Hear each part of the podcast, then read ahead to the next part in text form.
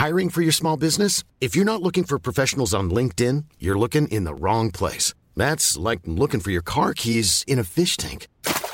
LinkedIn helps you hire professionals you can't find anywhere else, even those who aren't actively searching for a new job but might be open to the perfect role. In a given month, over 70% of LinkedIn users don't even visit other leading job sites. So start looking in the right place. With LinkedIn, you can hire professionals like a professional. Post your free job on linkedin.com slash people today.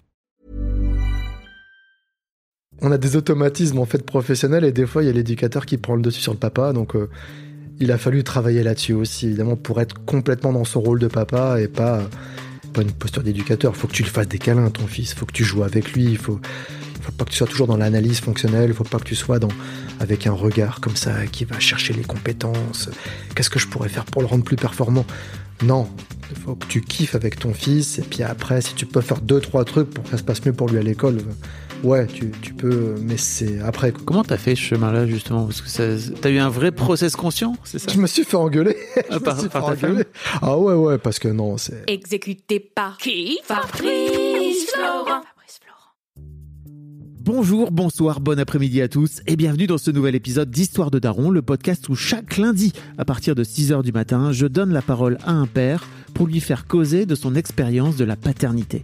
Je suis Fabrice Florent. Dans la vie, je fais des podcasts d'interviews et de discussions et je crée des contenus. Si vous aimez ce podcast, allez écouter la bande-annonce de celui-ci pour en découvrir plus sur moi et mes autres podcasts. N'oubliez pas de vous abonner sur votre appli de podcast préféré, d'y mettre un cool commentaire et 5 étoiles, notamment sur Apple Podcasts, et de partager cet épisode autour de vous s'il vous a plu. C'est le meilleur moyen de m'aider si vous aimez mon travail. On est donc avec Laurent. Salut Laurent. Salut Fabrice. Comment ça va? Bah ça va, ça va, ça va. Là, je, je sors du boulot, donc j'ai. merci de venir jusqu'à moi. Bah, bah, merci pour l'invitation. C'est super cool. Ça fait très longtemps qu'on qu'on qu'on s'est pas vu. Ouais. Il y a eu euh, une pandémie mondiale, un truc comme ça, je crois, c'est ça, un truc comme ça. Qui s'est passé depuis.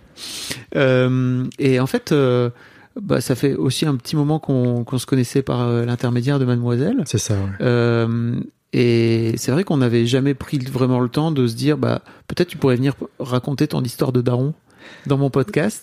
C'est vrai, c'est vrai. Euh, en fait, ouais, si je me souviens bien, euh, la dernière fois que je suis venu dans les locaux de Mademoiselle, euh, c'était pas la dernière fois, c'était l'avant dernière fois. Enfin, en gros, il y a ma femme qui était euh, qui était enceinte.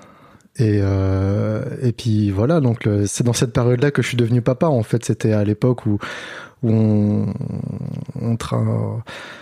où tu m'avais invité pour parler de divers projets que je faisais sur Internet autour du social, quoi. Ouais, parce que c'est un peu ton, c'est ton truc, hein. C'est-à-dire que t'es créateur mon métier, c'est mon loisir, c'est c'est tout. Le social, c'est un peu, ça occupe 99% de mon temps. Donc à la base, t'es es, euh, éducateur, c'est ça Je suis éducateur spécialisé, je bosse en CESAD, donc service éducatif et de soins spécialisés à domicile.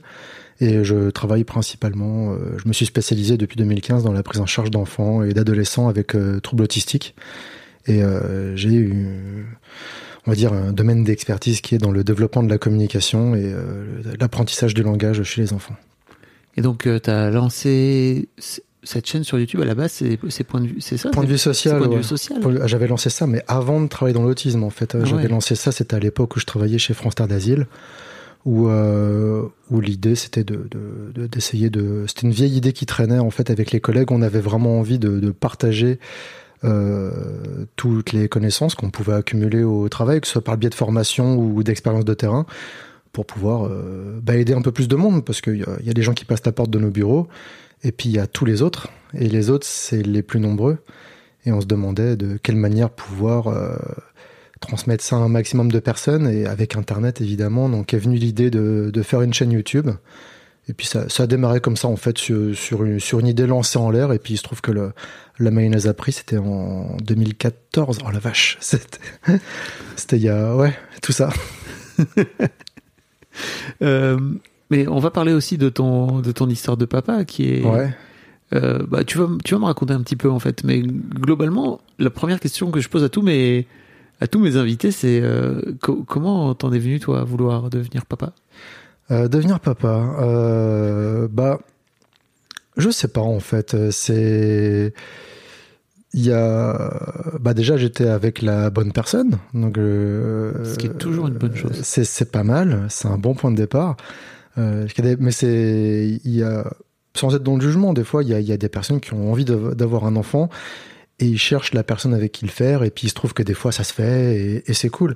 Là, euh, moi j'ai fait un peu la, la démarche inverse en fait. J'ai attendu d'être avec la bonne personne pour envisager ça, mais j'avais pas eu un besoin vraiment de, de de faire un enfant, de vivre la paternité. C'est venu naturellement. Quand on était ensemble et qu'on était bien dans notre couple, on a eu cette envie-là euh, de, de, faire un enfant ensemble, de l'élever, d'avoir toutes les galères que tous les parents connaissent et de vivre ça à deux. Et, euh, en fait, on a, un peu repoussé l'échéance. On a repoussé euh, pas mal. On s'est dit ah, plus tard, plus tard, plus tard, parce que disons que bah déjà c'est à notre époque on arrive quand même à peu près à maîtriser quand est-ce qu'on n'a pas d'enfant. C'est, c'est, on choisit pas forcément quand est-ce qu'on arrive à en faire un, mais quand on n'en fait pas, ça, on, on peut, il y a deux trois trucs pour gérer, euh, voilà, le, pour retarder euh, Notamment la contraception. la contraception. N'hésitons pas à euh, saluer cette, contraception euh, féminine, masculine, voilà, il y a, il y a plein de, de, de méthodes. et, et donc nous, comme la, pater- enfin, la paternité, le, le- le fait de devenir parent, le- maternité, paternité, euh, on avait, on était un peu anxieux avec, euh, avec mon épouse. Et, euh, et en fait, on, comme il y a plein de problèmes qu'on maîtrise pas, que tu le veuilles ou non, tu vas avoir des problèmes. Il va y avoir des problèmes. Donc, on a essayé d'évacuer les problèmes sur lesquels on avait de l'emprise. Donc, la taille de la maison. tiens, on est, on va attendre de déménager pour recommencer à, à envisager ça. Euh, le boulot, il y a ma femme qui était euh, au début étudiante, après elle a commencé à travailler, mais le boulot il était pas ouf parce que euh, elle évolue dans un milieu où c'est dans le milieu du, du commerce. Elle est commerciale, elle est, euh, donc euh, c'est un milieu plutôt plutôt de mec, plutôt macho, donc elle avait du mal à se faire rémunérer correctement. Donc euh, elle attendait un petit peu d'avoir sa place. Et forcément, si t'es enceinte, on va dire ah oui, mais dans dans six mois vous allez faire un congé maternité. Donc elle attendait un petit peu de de- d'avoir euh, comment dire euh, un poste où euh, on la jugerait pas par rapport à ça, où elle serait vraiment euh, dans un climat un petit peu sain pour vivre ce moment-là de, manière tranquille et par rapport à, son travail. L'argent aussi, combien d'argent on rentre à la maison, parce que voilà, les galères financières et tout ça. On a vécu sur un seul salaire, sur le mien, pendant quelques années. Donc, euh, une fois qu'on avait évacué tous ces problèmes-là, on s'est dit, ça y est, c'est le moment, allez hop, euh, ce soir c'est la fête. et, euh, et on a galéré, et on a galéré parce qu'on s'est dit, ah, c'est parti, et autant il y a des personnes qui arrêtent la pilule 15 jours après. bah voilà, c'est bon, bah nous, non, 15 jours après, c'était pas bon, quoi. Et, puis, et puis 5 mois après, toujours pas. Donc, ça a pris un petit moment. Et, euh, et je me rappelle, euh, elle avait, euh, elle avait pris rendez-vous pour euh, faire un petit bilan avec euh, la gynéco pour euh, voir s'il n'y avait pas un souci chez elle ou chez moi pour voir, juste checker, tu vois, c'est normal que ça prenne un petit peu de temps. Mm. Euh. et, euh, et il se trouve que les gynécos, tu mets tellement de temps à trouver un rendez-vous pour avoir une gynéco que le, le temps que le rendez-vous arrive, euh, bah c'était parti quoi, elle était enceinte. Donc elle a gardé le rendez-vous, mais c'était juste pas pour la même raison qu'elle voyait la gynéco du coup. euh, On voilà. peut rappeler d'ailleurs que ça peut mettre parfois quelques mois. Alors, si t'es pressé entre guillemets, c'est-à-dire que si toi, dans votre situation, vous C'est un calendrier précis, tu vois. C'est ouais, il faut qu'il, faut. Moi, je veux, je veux un Gémeaux, je veux. Non, c'est, on- c'est, compliqué. C'est vraiment compliqué de, de choisir à quel moment tu, tu tombes enceinte. Donc il y a. Ouais, et puis en même temps, je trouve que c'est une bonne façon de d'appréhender ce que va devenir euh, ta parentalité, c'est-à-dire que tu maîtrises pas tout, quoi. C'est un peu Ouais, ça, tu maîtrises pas tout. Donc, t'essayes d'évacuer les problèmes que tu peux maîtriser, tant bien que mal. Mais même là, de toute façon, t'auras, que tu le veuilles ou non, t'auras des galères. Donc, c'est vrai que t'en évacues un maximum. Et puis après, à un moment donné, il faut se lancer, quoi. Parce que, voilà, s'il y a quelqu'un qui avait un manuel pour être, euh, évacuer 100% des problèmes, je pense qu'il le mettrait en ligne, il ferait fortune, tu vois. Il passerait devant Jeff Bezos. Non, non, il y a, il y a pas moyen d'être à 100% sûr que tout va bien se passer. Faut, faut se lancer. Et puis, euh, puis après, t'improvises, quoi. Euh, comment comment se passe pour toi l'annonce Ça y est, tu vas devenir papa? T'a- T'avais quel âge? J'avais, bah attends, il va avoir 6 ans en novembre, donc là j'en ai 42, soustraction, 36. j'en avais 36, ouais, j'en avais 35, 36. L'annonce, bah déjà l'annonce, euh, t'attends un petit peu. Parce que, parce qu'il peut y avoir des fausses couches, il peut y avoir des, des difficultés, des, des, des, des- les problèmes, tu vois. Et le problème, c'est que si t'annonces, euh, dès que t'as le test de grossesse positif, si tu l'annonces à tout le monde sur Facebook et Twitter et que t'es super content, et que deux semaines après, il se passe un problème, et bah pendant un an, tu vas avoir tous les gens qui suivent pas ton actu qui vont dire alors euh, ça en est où? Et ça va remuer euh, à la marmite de caca. Et donc, euh, donc euh, voilà, pour, pour, pour que tu sois vraiment relax avec ce moment-là, pour vraiment savourer ce moment où. on- de toute façon, les, les médecins te le, te le recommandent. hein. Ils disent attendez trois mois. Mm. Parce que pendant les trois premiers mois, ça peut encore être, euh, être compliqué. Donc attendez trois mois avant de l'annoncer parce que ça vous évitera de le réannoncer que en fait non, c'est pas pour cette fois à tout le monde et c'est déjà pénible à vivre. Donc si en plus tu dois euh, l'annoncer à tout le monde, c'est relou. Donc on Mais- a attendu. Mais émotionnellement, toi, tu le vis comment euh, sur Ah, c'est la pression. Ah, c'est la pression. C'est en plus de, de ma femme, elle me l'a annoncé et j'ai senti dans le regard. Et là, tu te poses des milliards de questions. Tu dis, et t'as beau avoir réfléchi, attends, mais euh, de quelle manière il faut que je réagisse pour, euh, pour qu'elle soit contente et que machin, et truc, euh, qui qui est pas une espèce de micro-expression où elle s'imagine, oh, peut-être qu'il en voulait pas un, en fait, et machin. Enfin, il y a tellement, euh, il faut pas se poser de questions comme ça. C'est, c'est- tu te poses trop de questions, il faut être dans la spontanéité. Moi, j'étais, j'étais super content parce que je savais que euh, bah on- n'était pas au point de suivre les cycles ou allez euh, c'est ce soir là je suis en train d'ovuler c'est là qu'il faut euh, qu'il faut euh, se faire. alors ce soir des, des- on, on va pas sur Netflix hein, ce soir c'est ce soir c'est yop là là non non on n'était pas à ce point là mais on, on prenait euh, on prenait de budget parce que voilà on est de ce niveau à ce niveau là on est, on est plutôt actif donc voilà il n'y a pas de de on Oui, laissait a- on laissait venir les choses voilà Mhm. on laissait venir les choses et euh, donc on était, on était content, puis il y avait ce soulagement de se dire ah bah voilà, c'est bon. Mais est arrivé derrière la pression de se dire il faut que la petite graine prenne parce que s'il y a une fausse couche et si ceci et si cela. Moi je suis quelqu'un d'anxieux, tu sais. Moi je suis quelqu'un de névrosé. J'essaie toujours d'avoir euh, six coups d'avance euh, sur la vie. Et la vie arrive toujours à avoir plus de coups d'avance que moi parce qu'il m'arrive toujours des galères. Donc ouais, je suis, je plutôt anxieux et et il s'est passé deux choses à ce moment-là. J'étais à la fois très, très, euh, très, très heureux et en même temps plutôt triste euh, parce que moi, j'ai perdu mes parents euh, très jeunes. Enfin, mon père un peu moins, mais ma mère, c'était vers, je sais plus, je devais avoir 7 ans, je crois, quand j'ai perdu ma mère. Et mon père, je l'ai enterré, je devais avoir, je sais plus, ma, femme, elle était en train de faire ses études en, à Taïwan. c'était en 2004, 2000, 2005, je sais plus. Donc, euh, Donc, je- avais 25 ans. 25 ans, euh, 26 ans, un truc comme ça. Donc, euh, C'est jeune. donc euh, et je me suis dit, mince, je pourrais pas partager ça avec mes parents, tu vois. Et là, ça fait, ça fait un vide. Tu, tu te dis, euh, ouais, c'est euh, un, un, un peu chiant.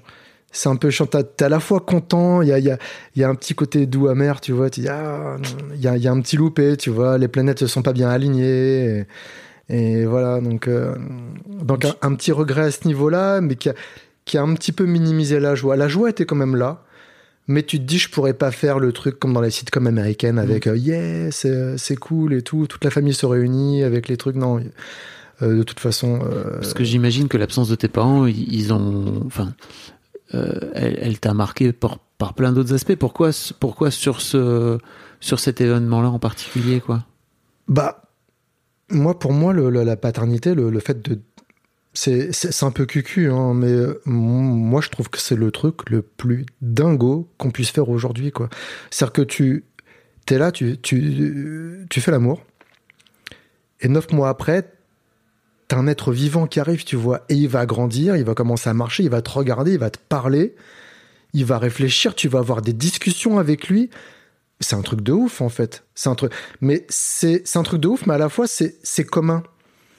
C'est c'est c'est banal, en fait. N'importe qui peut potentiellement faire un. Il y en a même qui en font par accident, des enfants, tu vois. Et euh, mais pour moi, ça reste ouf. Moi, je trouve ça complètement dingo. euh, le, le concept de créer la vie, de manière aussi simple, enfin aussi simple.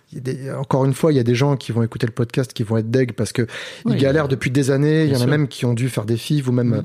adopter ou qui sont encore en train de galérer. Mais le concept de créer la vie, c'est ouf. Pour moi, c'est de la science-fiction. C'est un, un, truc, j'arrive toujours pas à comprendre. Là, quand il y a mon fils qui vient, qui me pose des questions sur ouais, pourquoi on dit ça, machin. J'ai une discussion avec mon fils, il me dit mais attends, mais tu tu sors du ventre de ta mère en fait. Il y, il y avait t'étais dans le ventre de ta mère, je sais pas par où tu respirais.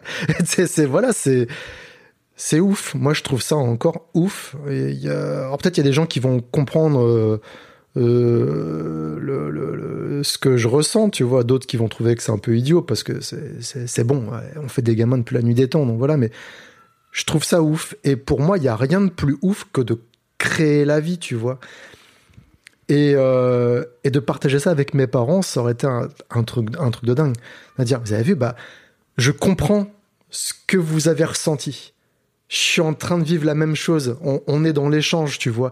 Et c'est euh, c'est un truc que j'aurais bien aimé partager avec mes parents, d'avoir de dire, et eh, voyez, cette fois c'est mon tour. C'est c'est juste ça. Mais bon, c'est pas grave. C'est pas grave, c'est comme ça. Et puis voilà. J'imagine, comme tu dis, ça petit côté doux amer, quoi. Ouais, voilà, c'est dire je je c'est pas grave, ils sont plus là, ils sont plus là et puis euh, et puis ils sont plus là, ils sont ils sont pas tristes de pas être là pour partager ça avec moi, ils sont plus là donc euh, j'ai pas à être triste. C'est neutre en fait. Euh, c'est juste, euh, voilà, je partage ça avec mes amis, avec la famille de, de, de mon épouse, et puis c'est cool aussi. Ça t'empêche pas d'être triste, tu vois. Que, que voilà, ouais, mais il y, a des moments dans la vie comme ça où tu. C'est des moments clés en fait. Il y a des périodes charnières où. où euh... Tu sais, ça fait que 2-3 ans que je suis plus trop triste à Noël. Noël, c'est ça le côté euh, fête de famille, tu vois. Mm. Et les fêtes de famille, souvent pour moi, c'était bah, euh, en tête à tête avec mon père, quoi, tu vois. C'était pas ouf. Et euh, il y avait ce côté, justement, où ça te renvoie à tous les films de Noël où à chaque fois c'est eh, les machins. Mm. Bon, les engueulades de famille aussi avec le tonton raciste, avec le machin, tout ce que tu veux. Mm.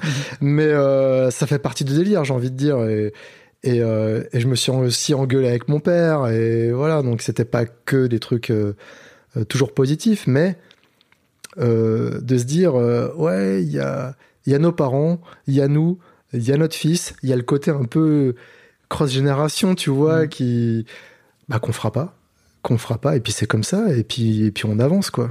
Puis on avance. Après le jeu c'est de réussir à se dire euh, je vais essayer de gérer le truc pour que moi je puisse être encore là quand mon fils il aura des gamins tu vois. Pour euh, pour essayer de rectifier le tir et que lui au moins il passe pas par ces phases là donc euh, donc voilà d'être bah, je te le souhaite en tout cas. Ouais on va essayer quand même. On va essayer. J'ai 42 piges donc ça va. Ça va on va dire dans, dans 20 ans. Ouais ça, on, va, on va gérer. On va essayer de Comment se passe cette grossesse pour toi? Pour moi, euh, pour moi, j'essaye de, j'essaie d'être à l'écoute de, mon épouse. Alors, c'est pas toujours évident. C'est pas toujours évident parce qu'on comprend pas. Euh, même si tu te renseignes, même si tu regardes plein de podcasts euh, faits par des meufs et tout, tu as 15 000 années-lumière de, de, de, de t'imaginer ce que, ce que la personne ressent, mais t'essaies d'être là, t'essayes de, de parler aux gamins à travers le ventre, d'essayer de mettre de la musique, de faire des trucs rigolos, d'être euh, attentionné, d'être euh, présent. C'est pas toujours évident. Je me mais t'essayes d'être euh, au max quoi, de, de, pas de pas être le, le, père absent qui va faire la fête alors que ta femme déjà qu'elle peut plus la charcuterie, elle peut plus l'alcool, elle peut plus ceci, elle peut plus cela. Donc t'essayes d'être là, puis t'as envie d'être là de toute façon parce que tu il y en a qui vivent mal, hein, le, le, le, le, fait d'avoir des, des, problèmes de santé, de perdre le contrôle de sa vessie, de machin, d'avoir les chevilles mm. qui gonflent et, et, les vomissements, les nausées, tout ça. Mais, mais, mais voilà, de, de, de, de voir le ventre qui pousse et tout. En, vrai, nous, on trouvait ça galerie. En fait, avec le recul, on a retenu que les, euh, les moments sympas et on a un peu zappé euh, le, les côtés moins cool, quoi, comme le, le diabète gestationnaire, voilà, qu'elle a fait sur la fin. Donc à la fin, c'était, c'était, on en rigole aujourd'hui, tu sais, on en, on en parle dans les dîners, on, en parle avec nos amis, on a l'impression qu'on fait un sketch de stand-up, tu vois. Euh, mais, euh, mais c'est vrai que parce qu'en fait, on a envie d'en rigoler pour pas ruminer des trucs pas cool, mais le diabète gestationnaire de ma femme, c'était l'enfer parce que elle, est bretonne, tu vois. Donc, euh, les fruits de mer, euh, l'alcool, et ben non, tout ça, tu mets de côté. La charcuterie, tu mets de côté. Le fromage qui coule, tu mets de côté. Et après, on lui dit, euh, trois mois avant la fin, diabète. Donc, bah, plus de sucre, plus de fruits, plus de. Mais hardcore, quoi, tu vois. Elle dit, mais je vais manger quoi? Bah, de l'eau, madame. Ah, d'accord. ok. Ok, ok. Et les trois derniers mois, en fait, le, le ventre, il continuait de pousser et elle, elle prenait pas de poids. Hiring for your small business? If you're not looking for professionals on LinkedIn, you're looking in the wrong place. That's like looking for your car keys in a fish tank.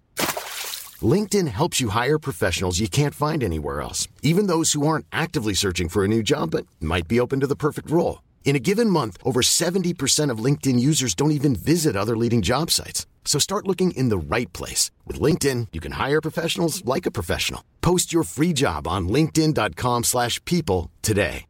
One size fits all seemed like a good idea for clothes. Nice dress. Uh, it's a it's a t-shirt. Until you tried it on. Same goes for your healthcare. That's why United Healthcare offers a variety of flexible, budget friendly coverage for medical, vision, dental, and more. So, whether you're between jobs, coming off a parent's plan, or even missed open enrollment, you can find the plan that fits you best. Find out more about United Healthcare coverage at uh1.com. That's uh1.com. Donc, en fait, il y avait le. Notre enfant qui était en train littéralement de manger sa mère, en fait. Il était, elle était en train de maigrir pendant que le ventre continuait à pousser. Et elle prenait pas de poids. C'est-à-dire que lui prenait du poids et elle, elle en perdait. Donc elle était vraiment. Euh, elle était pas bien. Elle était pas bien. Quand tu parles de science-fiction, voilà un bon exemple. Ouais, vois, voilà, cette impression de te faire qui- absorber euh, telle trans, tra- tra- transmission de calories. Non, mais c'était ouf. Et euh, il y a des fois, elle était vraiment pas bien, donc il fallait vraiment être attentif. Et, et elle se faisait les petites piqûres pour vérifier le, le Mhm. taux de sucre dans le sang plusieurs fois par jour. Elle devait prendre 5 ou 6 collations par jour. Elle avait droit à un fruit sur la collation de l'après-midi. On a l'impression d'être un hobbit. Tu sais, genre, t'as 7 repas par jour, euh, mais, mais sauf que t'oublies les saucisses, t'oublies les trucs. Non, c'était l'enfer. C'était l'enfer. On en rigole maintenant, mais franchement, elle, elle rigolait pas. hein. Elle était euh, toujours épuisée, toujours tout qu'on s'inquiétait pour le petit. Donc, euh, donc voilà. Puis l'accouchement aussi, c'était quelque chose. hein. C'était rock'n'roll. Mais toi, et toi, tu le vivais comment? C'était compliqué pour toi de voir ta femme qui était aussi. Bah, j'étais inquiet. J'étais inquiet. Je me disais, il faut, euh, il faut que le, il faut que les deux tiennent le coup, quoi. Donc on essayait d'être là et puis de d'aller faire les courses quand il fallait faire les courses, enfin de s'occuper de tout dans la maison. Après nous, on a une, on a un couple un peu bizarre en fait, euh, parce qu'à la maison, en gros, euh, bah aujourd'hui c'est euh, professionnellement, ma femme elle a un peu évolué, donc ma femme elle gagne beaucoup plus que moi. Mm. Bon, je suis éduqué, c'est pas forcément compliqué. Oui, J'allais dire, euh, tu, peux, tu, tu, tu dois euh, plafonner assez Je rapidement. suis en dans le médico-social, donc euh, de toute façon, si tu fais pas ça pour l'argent, si, Mm. si vous avez envie de faire de, de l'argent, euh, changez de business plan, allez pas dans le médico-social. Donc c'est elle qui, qui gagne plus que moi, donc c'est elle qui fait bouillir la marmite. C'est moi qui fais la cuisine, c'est moi qui fais les courses. Donc on se répartit un peu les tâches de manière un peu bizarre, tu vois. Donc c'est- c'est euh, on est un peu le cliché inverse de la famille nucléaire des années 50-60, tu sais. Donc c'est euh, c'est un peu marrant. Et euh, donc euh, on avait déjà cette dynamique là dans le couple qui faisait que qui faisait ça changeait pas trop, mais j'essayais d'en faire un petit peu plus euh, pour euh, pas pour qu'elle puisse se reposer et qu'elle aille euh, surtout sur la fin. Sur la fin, c'était était vraiment épuisée quoi, elle était vraiment fatiguée, fatiguée. euh. Donc euh, bon, fallait faire gaffe. Et donc l'accouchement? L'accouchement, l'accouchement, je te raconte ou pas? L'accouchement, c'est c'est c'est particulier. Alors, s'il y a des personnes qui, qui sont sensibles avec l'histoire d'accouchement, voilà, avancez le podcast jusqu'à le time code. Non, mais la- la- la- en fait, disons que il, il grandissait vraiment vite en fait. Il grandissait vraiment vite, donc il disait bon, on va peut-être déclencher l'accouchement euh, un peu en avance. On verra dans euh, à huit mois et demi, on va peut-être faire quelque chose. On avait un rendez-vous pour faire euh, le truc. Donc c'était le donc une semaine avant notre rendez-vous, on dit bon allez, on finit la chambre, on va à Ikea et on achète tous les meubles qu'il fallait pour finir la chambre. Tu connais, hein, voilà. Bah. Les petits cartons, on arrive et puis là, on arrive à la maison. Je l'ai raconté 100 fois cette histoire, mais et on, a, on arrive à la maison et euh, à chaque fois je l'enjolive un petit peu ou j'enlève des parties un peu trop hardcore parce que franchement après c'est c'est- c'est- un peu comme si c'était de la vie privée donc faut pas que ma femme se sente mal à l'aise que j'en parle euh, comme ça mais Donc on arrive à la maison on, et là, on pourra, on pourra couper des trucs. on pourra couper des trucs, voilà. Mais, mais en gros, on arrive à la maison et, et là, elle bloque, elle me regarde et moi, je me, et, et moi, je me dis, ça j'ai fait une connerie parce qu'elle me regarde et elle bloque sur moi et tout. Puis elle, elle lève un sourcil. Je fais quoi? Qu'est- qu'est- Qu'est-ce qui, a? Tu voulais écouter la fin de la chanson avant que je coupe le contact de la. Je me dis, qu'est-ce que j'ai fait? Tu vois, j'essaie vraiment tellement d'être au petit soin que je dis, qu'est-ce que j'ai fait comme connerie? Et euh, c'était le dimanche après-midi, tu vois, dimanche à Ikea, le cliché bonjour, merci, cliché Ouais. sur 20. Et, euh, et elle me dit, euh, elle me dit, écoute, soit, soit je suis en train de perdre les os, soit je me suis fait pipi dessus. Donc je, dis, donc je dis, bah écoute, va vérifier. va vérifier. Mais genre, calme, dans ma tête, c'était le Brésil. hein. Mais, mais j'essaie de poker face, tu vois, pour euh, pas transmettre des, trucs déjà. Donc, bah, tranquillement, euh, voilà, on va vérifier. Moi, je commence à sortir le carton du coffre pour. Euh, c'est dommage, mais dans ma tête, ça commençait à, être chaud. Et donc, je rentre le carton dans le salon et, euh, et elle vient, elle fait, bon, bah, je suis en train d'accoucher. Donc on appelle la maternité parce qu'on avait le numéro de la maternité évidemment parce que quand tu prépares l'accouchement t'as tout le plan qui est préparé à l'avance évidemment. À moins que t'accouches au bout de six mois ouais là c'est un, c'est un peu chaud. Mais mais sinon ouais quand t'as huit mois de grossesse tu sais déjà qui tu vas appeler où tu vas aller etc donc euh, donc moi j'appelle. Dis voilà bon on avait rendez-vous dans une semaine. Il y a ma femme qui vient de de, de perdre les os euh, qu'est-ce qu'on fait? Est-ce qu'on appelle les pompiers? Est-ce qu'on prend la voiture pour venir vous rejoindre? Est-ce que vous nous envoyez quelqu'un? Qu- Qu'est-ce qu'on fait dans ces cas-là? Donc j'essaie vraiment d'être euh, pragmatique euh, parce que voilà aussi, je suis aussi formateur PSC1 Oui. à, à la Croix-Rouge et puis ce qu'on apprend aux gens justement, c'est de pas se dépêcher dans tous les sens et de prendre le temps de passer un coup de fil, ne serait-ce qu'au 15 ou au 18 Mhm. pour leur demander des conseils plutôt que de sauter dans la voiture et de brûler tous les feux. voilà, c'est Ouais, faites pas ça.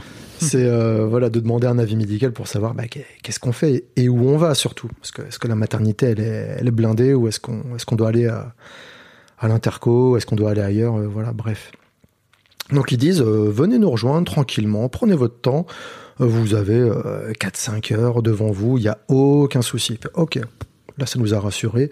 Donc on met une petite serviette sur le siège de la voiture.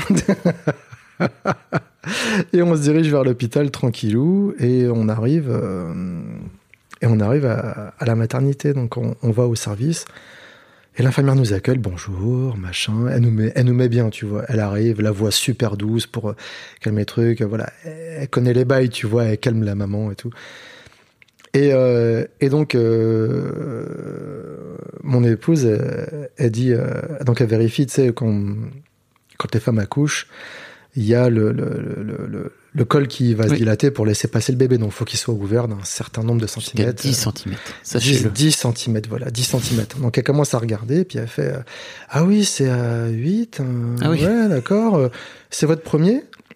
Donc, euh, on, bah, on dit oui. Et, puis, elle nous fait euh, Vous êtes sûr? Donc, avec ma femme, on se regarde, on réfléchit, puis euh, on, lui fait, on le fait oui. elle fait Ok. Bon, bon, on va attendre un petit peu alors, mais euh, parce qu'en fait, il faut savoir que elle nous a posé la question. Parce que non, il y a des fois des gens qui répondent sans réponse. Tu sais, avec le stress, il y a des gens oui. qui répondent des bêtises, tu vois. Oui. Et nous, on s'est dit, mais elle est bête ou quoi? Mais non, c'est qu'il y a des parents vraiment qui se gourrent. Ils, ils- ils répondent euh, oui alors qu'ils voulaient répondre non. Donc, elle, elle pose deux fois la question exprès. Euh, parce qu'en fait, quand tu as déjà eu un enfant, en général, le deuxième accouchement, le corps se souvient. Et les hormones, ça part à une vitesse folle. Et du coup, tu accouches super vite, normalement, au deuxième, au deuxième euh, accouchement. Parce que le, le corps a une mémoire de, de, de- Un peu plus vite. L'accouchement précédent. Oui, bon. Pour les, pour les gens qui. Il y a des gens qui me mettent 12 heures quand même, voilà, c'est bon, désolé. Et donc là, comme ça allait super vite, elle disait, mais vous, vous, vous avez les premières contractions euh, quand? Fait, bah, j'ai pas eu de contraction Première contraction en direct, elle fait, oh putain. Et là, je commence à avoir chaud. Et là, je commence à avoir chaud parce que je vois son visage qui se crispe et tout ça, je fais, oh putain. Et je l'ai jamais vu avec une tête comme ça.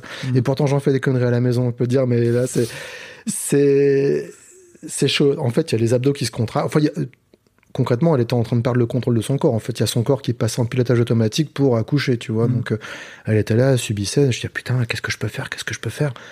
T'as envie de faire un truc, mais t'as pas envie de saouler aussi, parce que tu sais que si tu dis, ça va, mon amour? Bah non, tu vois bien que ça va pas, j'ai mal. Enfin, voilà, tu essaies de te rendre utile, mais tiens, franchement, c'est le, le moment où tu te sens. Je pense que c'est le moment de ta vie où tu te sens le plus inutile. Ça, et quand il y a un ouragan à l'autre bout du monde et que tu as envie de faire un truc, et à part envoyer un don à UNICEF, tu sais pas quoi faire. Enfin voilà, c'est. tu te sens vraiment comme une merde en fait. Tu dis, je, je suis là, mais je sers à rien quoi. En gros, je suis, je suis pas tout bib, je suis, je suis pas, je suis pas obstétricien, je, je suis rien. T'es là. Mais c'est important que tu sois là. Et tient la main, et si t'es pas là, tu te dis, si t'es pas là, franchement, ça va être ouf dans sa tête. Donc le fait, rien que le fait que tu sois là, on en a parlé après, elle m'a dit, t'étais là, c'était ouf, quoi. Parce que je savais que t'étais là, et, et quand il y avait plein de gens qui me regardaient entre les jambes et machin, bah franchement, le fait que tu sois là, c'était cool, parce que sinon, euh, c'était un peu glauque, un peu creepy. Enfin, il se passe tellement de choses dans ta tête quand, quand t'accouches. Elle m'a, raconté à l'époque et elle a oublié. Après, tu reconstruis les souvenirs, tu, voilà, t'en, t'en occultes quelques-uns. Mais... Et donc, euh, elle lui dit, bon, bah, on va attendre un peu. On fait, ok, on attend un peu. Donc, elle revient au bout d'un quart d'heure, elle revient, elle regarde à nouveau la dilatation, elle fait, bon, bon, on va monter. C'est le moment. On va monter, d'accord. Ça faisait euh, 20 minutes qu'on était là, tu vois. Putain. Donc on monte. Donc il y a le, le- on va en salle de travail. Et là, les contractions, bam, bam, bam, toutes les, toutes les deux minutes et des contractions hardcore, tu vois. Et, et, et, et, on avait chaud tous les deux, tu vois, on avait chaud tous les deux. Et là, je commence à voir ses cheveux qui collent à son front. Elle transpirait, elle transpirait vraiment, elle était pas bien. Et là, le matin, on était à Ikea, tu vois, on rentrait, on avait bouffé vite fait une connerie à Ikea, tu vois. Et donc là, il était, euh, elle a perdu les os à 16h. Là, il commençait à être 18h, 19h. Donc euh, là, c'est mort. Elle allait pas dîner, tu vois. Et, donc, elle était en diabète gestationnnaire. Donc, elle bouffait des petites collations par-ci, par-là. Et là, ça faisait genre, euh, genre 6h, 7h qu'elle avait rien bouffé. Et elle commençait vraiment à être blanche, blanche, blanche, blanche, pâle. Elle, elle avait pas de force, en fait. Elle avait pas de force pour accoucher. Et, euh, et c'est pas maintenant que tu vas lui faire avaler un plat de pâtes ou un truc comme ça. Là, c'est c'est mort. A, c'est, là, tu vas, tu serres les dents, tu dis, allez, on, on y va, c'est parti. Puis on, on va voir comment ça se passe, quoi. Et donc, il y a le, le médecin gynéco, euh, non, le médecin, euh, comment dire, le, celui qui fait la piqûre pour le. L'anesthésiste. L'anesthésiste, voilà, pour la péridurale. Donc il dit, bah, si vous voulez, euh, vous pouvez sortir. Euh, je dis, bah non, ça va. Et puis il me dit, oui, mais si vous voulez, vous pouvez sortir. Fait, ah ok, donc il faut que je sorte, d'accord. parce que moi, je dis, comme ça, bah, tu, tu veux que je... Bah dis-le moi si tu veux que je sorte. en général, c'était la phrase... Tu euh, peux rester, mais il conseille vraiment de sortir. bah en fait, il, visiblement, il veut pas que les papas restent parce que l'aiguille, visiblement, elle est tellement hardcore que soit les pères font un malaise ou soit ils s'embrouillent avec le mec. Euh, Vous allez pas planter ma femme avec ça. Allez, cher- Oui. allez chercher le modèle pour être humain, s'il vous plaît. Euh, là, c'était visiblement le modèle pour Kaiju, le truc. Donc, euh, donc euh, voilà. J'ai- pas vu, je suis sorti, je suis rentré. Et donc là, il y a, y a un truc qui se passe assez bizarre. C'est qu'il y a la, la sage-femme qui vient et qui dit Bon, ok, la dilatation, ouais, là, on est à on est bien. Elle dit pas le chiffre. Fait, voilà, je sens un peu la tête. Donc, euh, ce qu'on va faire, c'est qu'on va attendre un peu. Et puis, on va. Et là, elle bloque. Elle réfléchit. Je reviens tout de suite. elle marche tranquillement vers la porte. Elle ouvre la porte calmement. Elle sort et elle referme la porte. Là, dans ma tête, je me dis, ça se trouve dans le couloir, elle est en train de faire comme dans. Scrubs, tu sais. Alerte générale, au score, au score. Tu sais, mais elle a, elle a bloqué au milieu de sa phrase. Elle a dit, ouais, on va attendre un peu, on va. Je reviens tout de suite. Avait l'impression qu'elle était dans une espèce de self-control, tu sais, mais c'était cramé. C'était cramé qu'elle était en train d'essayer de dire, je ne vais rien montrer Peut-être c'est chaud. je maîtrise totalement la situation. et, et donc, euh, bah, ma femme est en train d'accoucher, elle a fait deux contractions, le bébé est sorti. Je te passe les détails parce qu'après, je pourrais étaler ça pendant une demi-heure, mais deux contractions, il est sorti. Et il est sorti, et là, et là, franchement, mais rien que d'y repenser, hein, rien que là, je t'en parle, là, j'ai les poils sur les bras. Là, j'ai les poils sur les bras. Et je sais pas si t'étais là pour, euh, pour, tes, pour tes gamins. Bien sûr. Et moi, j'ai tout vu. J'ai vu des trucs que j'aurais jamais dû voir. Mais, euh, mais euh, Il faut rester à côté. Et je vais pas en parler de ce que j'ai vu parce que c'est c'est c'est pas cool euh, de, re- de ressasser ces souvenirs là parce que ça tu tu les mets de côté et voilà c'est c'est dégueu c'est dégueu mais j'ai vu mon fils sortir il était de dos donc j'ai vu son dos il s'est retourné euh, et il a fait tu sais le, le le le pleur de bébé de Parfait. série américaine, Ouais, tu sais. L'impression- mais- et c'est le, c'est le pleur standard, en fait. hein. C'est celui qui est livré avec tous les bébés. C'est, ils pleurent tous de la même manière, on est d'accord. Je me suis dit, mais c'est un gag, c'est, c'est une soundbox, en fait, sur un portable. On me fait, elle est où la caméra? Il a pleuré comme ça. Et là, mais en vraiment, en une fraction de seconde, je me suis dit, ça y est, putain, je suis papa. C'est- Ah, putain, j'aurais tellement eu, envie que mon père soit là, j'aurais tellement envie que ma mère soit là, j'aurais tellement envie que ceci, que cela. Et et et et et il faudra que je le raconte quand il sera grand et quand il aura des gamins, il faudra que je dise que moi aussi et il faudra que je, je me rappelle de tout ça pour pouvoir lui dire quand il aura un gamin qui prenne soin de sa femme. Sais, en une demi seconde, il se passe tellement de trucs dans ta tête et et je sais que ça a duré une fraction de seconde parce que le temps que je me dise tout ça, la sage-femme mettait le bébé, euh, mettait mon fils dans, dans le dans les bras de ma femme et euh, et j'ai eu le temps de me dire tout ça, le temps qu'elle fasse ça et ça a été super rapide, tu vois. Et m'a dit ouais vous voulez couper machin, je dis bah non je m'en fous, enfin vous, vous voulez couper machin, si vous voulez, enfin je, ça m'intéressait pas, tu vois, je pouvais le couper comme je pouvais pas le couper. Il y, en a pour qui c'est important. Moi c'est bon, dire c'est j'ai pas ce besoin de participer activement au, au fait de, de, de trucs. Et, euh, et donc on a fait du pot à pot, euh, elle et moi. Donc il y a des photos de moi, euh, torse nu avec mon torse viril, avec mon fils contre mon torse. C'était merveilleux. Et, euh, et c'est ouf. Et c'est ouf. Et, euh, et il est tellement petit. Ton bébé, il est tellement petit. Donc là, il était pas prénat. Hein. Il, est, il arrivait à 8 mois et demi, mais lui, il voulait sortir. Hein. C'était même pas 8 mois et demi. Hein. Tu sais, on voulait déclencher l'accouchement. euh, on avait rendez-vous dans une semaine plus tard. Il est sorti avec trois semaines d'avance. Donc lui, il voulait sortir. Il était déjà grand.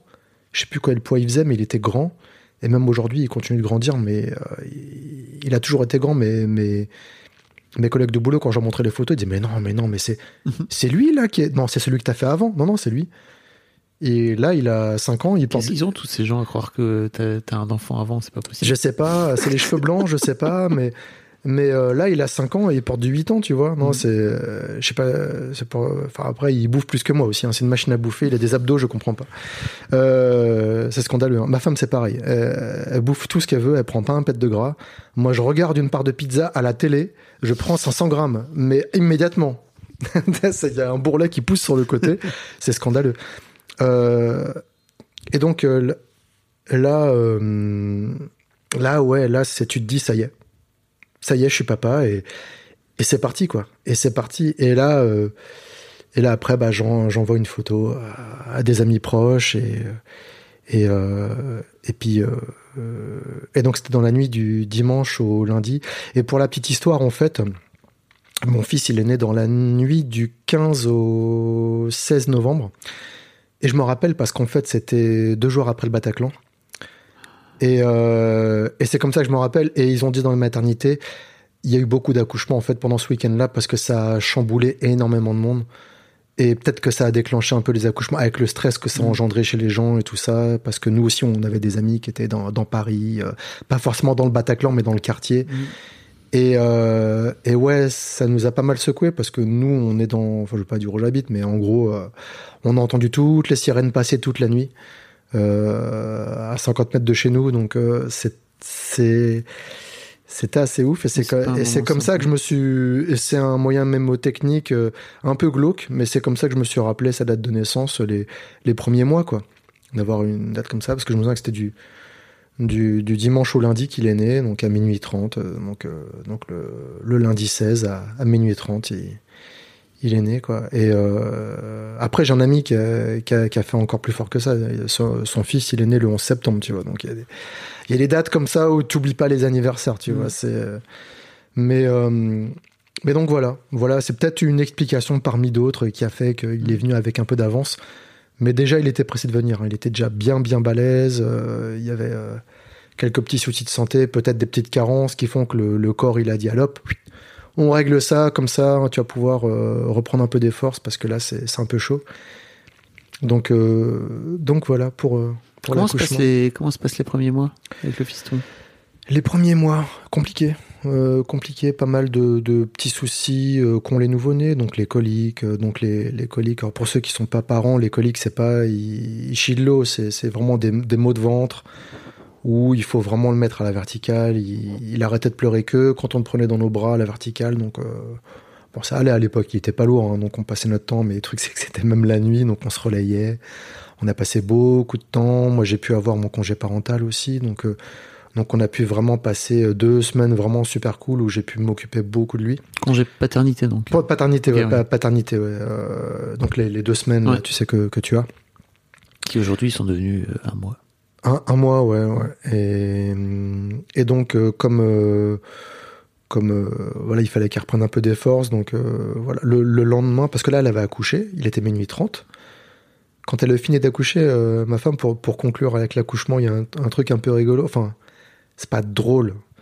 Euh, mais, euh, mais elle en a rigolé nerveusement quand, euh, voilà, c'est. C'est dit ça va madame, ça va madame. Elle avait son, elle avait notre fils dans.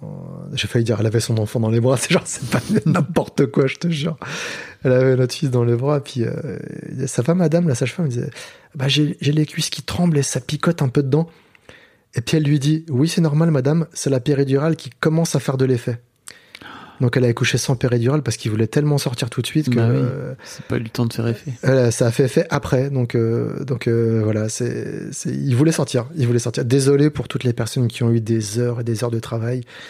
Ouais, on n'est pas Euh, égaux hein, face à. voilà, ouais, ça ça et, et, et en plus elle a jamais été aussi mince que depuis qu'elle a eu un gamin, donc je pense qu'elle s'est fait beaucoup d'ennemis dans le quartier à tellement de niveaux. Donc euh, donc euh, donc voilà, c'était ça et puis ensuite bah les soucis de santé, euh, les otites à répétition, euh, qui, qui font que même là, euh, il y a des petites séquelles. Là, il va devoir se faire euh, opérer là, donc euh, quelques mois là des, des oreilles, des tympans et tout ça, parce qu'il y a des, des Mm. séquelles à cause des otites qu'il a eu à répétition. Donc là, il y y a des dégâts sur les tympans qu'il va falloir euh, reconstruire.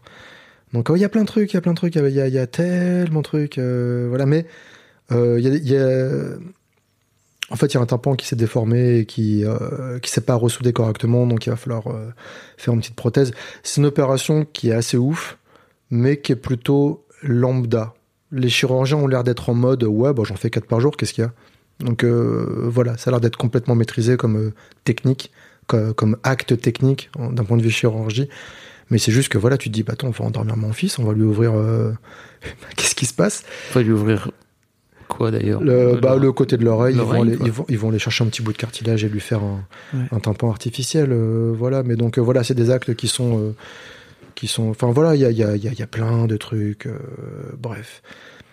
Des soucis de santé, euh, qu'ont tous les nouveau-nés. Lui, il a, fait, il a dû faire une dizaine d'otites. euh, donc, on- l'ORL euh, connaît notre fils euh, très bien. Donc, euh, Je savais pas qu'en faisant des, des otites à répétition quand t'étais bébé, comme ça, ça pouvait finir par endommager le. Bah, c'est juste que, bah, à force que le tympan se perce, euh, bah, si à un moment donné il colle un peu et qu'il se ressoude mal, bah voilà, c'est à un Mm. moment donné faut intervenir, faut faire un- intervenir physiquement à l'intérieur pour le remettre un petit peu bien correctement. Des fois t'es pas obligé d'opérer, des fois oui, des fois non. Donc voilà. Et toi, pendant ce temps-là, professionnellement, tu bascules euh, dans ton métier actuel, c'est ça, non? Oh putain, ouais, parce qu'en en, en 2015, moi je passe dans, dans l'autisme. Mhm. Et donc, euh, donc lui, il est né euh, donc 2016. Oh, c'est ça, 2016, je crois, 2015-2016. Non, bah, si novembre, de, novembre 2015. 2015, hein, si novembre, c'est, novembre euh, 2015, donc c'était euh, vraiment. Quelques mois après, quelques mois après le fait que bah, ma première euh, prise de poste dans l'autisme en unité d'enseignement maternel.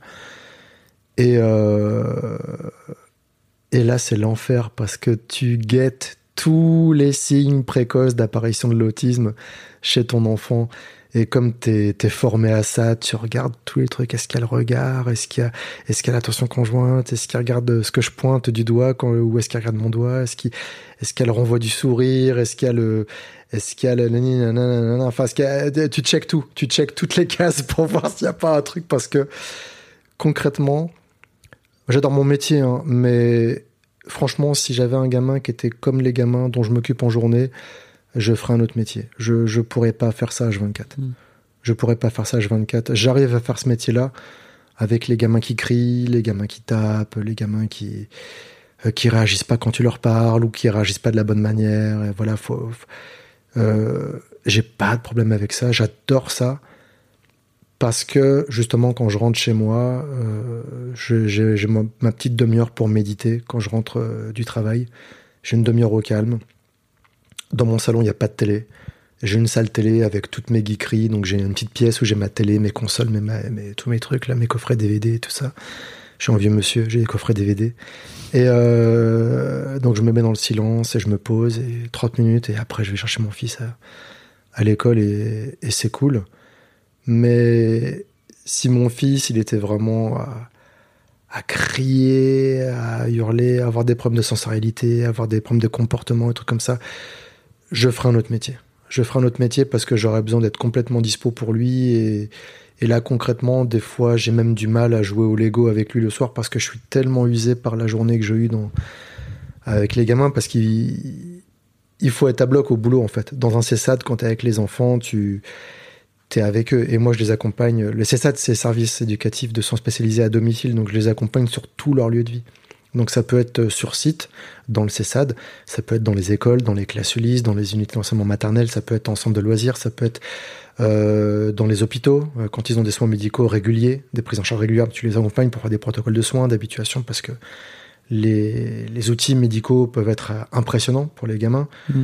Quand il y a des choses qui sont pas comme d'habitude, ça peut être compliqué à gérer pour eux aussi quand c'est pas comme d'habitude, parce qu'il y a des rituels bien ancrés chez chez des gamins avec des, des profils autistiques euh, qui sont très très euh, rigides, et, euh, puis même euh, à domicile pour les guidances parentales, directement dans le domicile des parents pour voir euh, l'autonomie à la maison, comment améliorer les choses, etc. Donc euh, c'est c'est très prenant intellectuellement et j'ai besoin d'avoir de, ce petit moment de calme à la maison euh, pour pouvoir me, ressourcer un peu et et, ouais c'est compliqué et, à un moment donné il y avait justement des collègues parce que c'est un milieu où on il y a vraiment une bonne ambiance. C'est-à-dire que j'ai toujours travaillé dans l'autisme. Dans l'autisme, j'ai j'ai fait plein de services où il y avait des ambiances des fois un peu toxiques, un peu un, un peu nazes. Mais depuis 2015, tous les endroits où j'ai bossé, c'est ouf. J'ai eu des collègues, mais tellement bienveillants et on faisait des after work et on et on s'appelle et on prend des nouvelles et nanani nanana. Et euh, et en fait, euh, bah, à un moment donné, il y avait euh, une collègue orthophoniste qui vient à la maison euh, pour bouffer un week-end. Elle voit mon fils, et que ça, oh, il est trop beau, il est trop beau. Et puis là, elle me regarde, elle fait, hey, t'as vu, il y a le regard, il y a le regard. et là, ma femme, elle pète un pont, fait, putain, tu vas pas t'y mettre toi aussi, mais vous êtes complètement matrixé par votre boulot, c'est pas possible. Elle en avait marre de moi. Ouais, tu m'étonnes.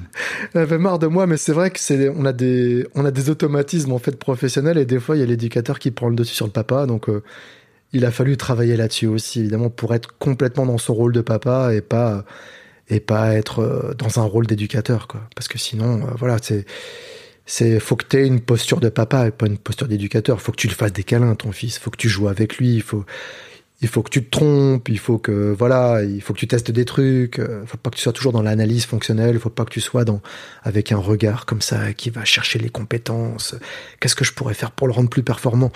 Non, il faut que tu kiffes avec ton fils, et puis après, si tu peux faire deux, trois trucs pour que ça se passe mieux pour lui à l'école, ouais, tu, tu peux, mais c'est après, quoi. Comment t'as fait ce chemin-là, justement? Parce que ça, tu t'es.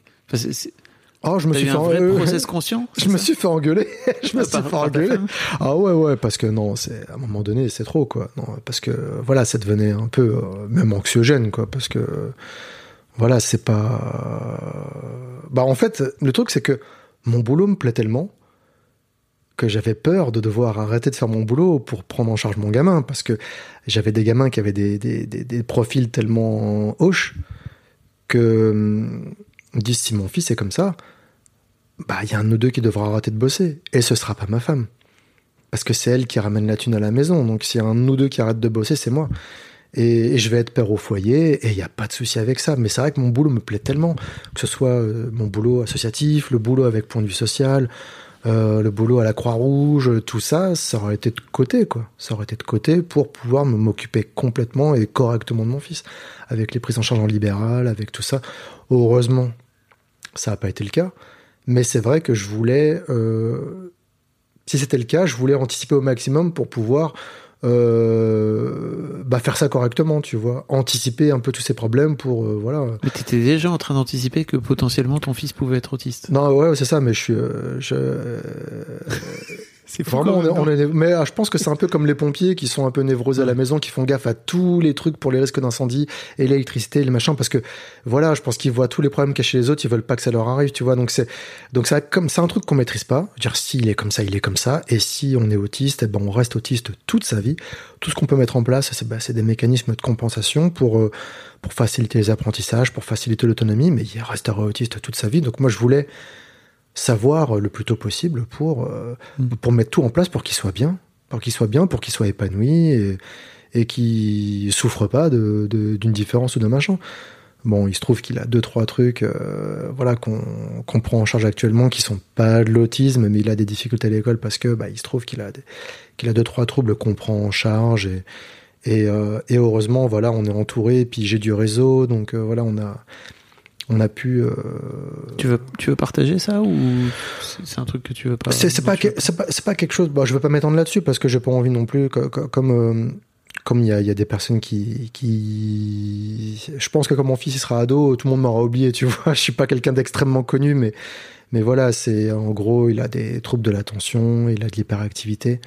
Et ça lui pose des soucis au quotidien. Euh, quand il faut faire des tâches à plusieurs étapes, il va perdre le fil. Quand il parle, des fois, au milieu de sa phrase, il s'arrête, il sait plus ce qu'il est en train de dire, euh, il a du mal à suivre en classe, etc. Donc, euh, donc c'est des choses qui, qui se compensent. C'est globalement dans les années 80, c'était toujours le mec dans la classe où on disait oh là là, mais alors, il est toujours la tête dans les nuages lui. Hein. Ben, voilà. On a tous un pote qui était comme ça, peut-être même nous on était comme ça. Et au final, euh, des potes qui ont des troubles de l'attention, qui ont de l'hyperactivité, je bosse avec des gens qui ont ces troubles-là, qui sont diagnostiqués, qui sont hardcore, ils ont un boulot, ils sont en libéral, euh, du coup ils gèrent euh, leurs heures de travail comme ils peuvent avec les trucs, avec les médocs et tout ça, donc ça se gère. Pas forcément avec des médocs d'ailleurs, avec d'autres trucs, mais donc voilà, c'est juste que quand tu prends ça en charge de manière précoce, c'est plus simple pour la suite. Le souci, c'est qu'après, quand tu as une errance médicale, quand tu as du déni de la part de l'entourage de l'enfant, quand tu as du truc, donc euh, c'est euh, c'est un peu compliqué. Il y a. euh, Mais c'est pas votre cas. Oh, si, si, parce que justement, le, le, le- le problème, c'est la double peine. C'est qu'en fait, comme tu bosses dans le médico-social, tout le monde pense que tu as envie que ton gamin ait un problème. Et euh, donc, ouais, il a envie que son gamin ait un problème. Il est dans le médico-social, donc il s'imagine qu'il a des soucis, il se fait des films, machin, un truc, alors qu'en fait, la vérité, c'est que c'est tout l'inverse. Parce que j'ai des, profils qui sont euh, tellement loin dans le spectre autistique, quelquefois en journée, que mon fils, j'avais rien vu, en fait. J'avais rien vu parce que c'était tellement léger et tellement euh, différent de ce que je suis habitué à prendre en charge que voilà, on savait qu'il y avait deux trois difficultés, mais parce que c'était les profs qui nous remontaient les difficultés qu'il avait en classe. Donc nous on prenait le relais, puis nous on adore ça. Je veux dire, euh, moi je suis éduque, euh, euh, ma femme elle est fille d'institutrice, donc elle a cette fibre justement où à un moment donné elle s'est tâtée pour faire prof des écoles, tu vois. Il se trouve qu'elle n'a pas fait ce choix-là de, de carrière, mais elle, elle aime bien, elle aime bien ça, tu vois. Donc, donc on a ce côté où on est capable, contrairement à d'autres parents qui sont pas capables de faire ça. C'est pas de la flemme, c'est ils peuvent pas euh, prendre le relais le soir pour faire de l'aide aux devoirs. Ils peuvent pas. Ils savent pas comment faire, ils savent pas comment s'y prendre, et parce qu'il y a des gens qui, il y a les gens qui savent pas faire, il y a les gens qui peuvent pas faire.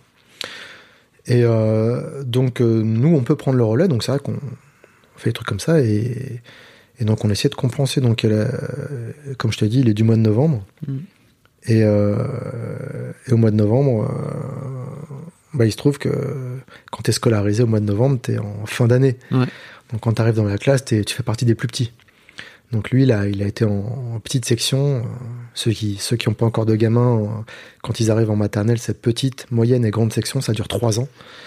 Tu- Et, euh, T'arrives, a- t'as, deux ans en fait. euh, et après, t'as le CP, donc t'arrives, et lui, il était tout juste propre, quoi. Il a été propre, genre, euh, quelques jours avant de la rentrée des classes. Et il a eu plein d'accidents à l'école, d'accidents de pipi, de Mm. tout le reste et tout ça. Donc, euh, et il a été tiré vers le haut par la classe, parce que comme ils y vont en groupe aux toilettes, il y a une dynamique qui s'installe, et puis ça se fait, tu vois, ça se fait. Mais le gamin le plus âgé de la classe, il avait 10 mois de plus que lui. Et 10 mois, c'est beaucoup quand t'as deux ans. Donc il y en a un qui a deux ans, l'autre qui a presque trois. Euh, il s'en passe des choses au niveau croissance, au niveau développement de la personnalité, cognitive, tout ça. Donc il était en galère, en petite section. Et en double et en moyenne section, il y a eu plein de galères avec plein de profs absents, avec euh, plein d'arrêts maladie à la suite, avec des remplacements qui se sont pas faits. En gros, en trois ou quatre mois, il a eu euh, sept profs différents. Ok. Il a eu sept profs différents. Et après, il y a eu le Covid Ah oui. avec le confinement. Et il l'a mal vécu, et il a fait pas mal de cauchemars, et il était pas bien, et donc euh, on a eu mis du temps avant d'avoir des devoirs à faire à la maison. Moi j'étais confiné, mais je continuais de bosser en distanciel avec les familles du CESAD, donc on envoyait des, des- on gardait le lien avec les familles. J'ai même fait des remplacements dans un FAM avec des gamins qui avaient besoin d'avoir une prise en charge H24 dans, dans, dans les FAM. Donc on a géré le confinement comme Les- on pouvait. Les femmes, c'est. Euh, Foyer d'accueil médicalisé. Foyer d'accueil médicalisé, donc il y, avait des gamins qui, qui avaient besoin d'être. euh, voilà, on, Mhm. on a essayé de continuer les prises en charge comme on pouvait, malgré la pandémie, en essayant d'être euh, d'être euh, en sécurité avec les masques, avec euh, le gel hydroalcoolique et tout ça. À l'époque, il n'y avait pas de vaccin, donc euh, donc on faisait super gaffe. Et et donc c'était pas évident. C'était pas évident parce que lui, il était pas bien, il s'ennuyait à la maison. ma femme, elle était en télétravail, donc on essayait de jongler. Voilà, elle essayait de bosser la nuit. Bah, Elle bosse à l'international, donc du coup, avec le décalage horaire, ça l'arrangeait un petit peu de bosser tard le soir, donc voilà, pour échanger des mails et avoir des réponses plus vite. Bref, il a pas eu une moyenne section.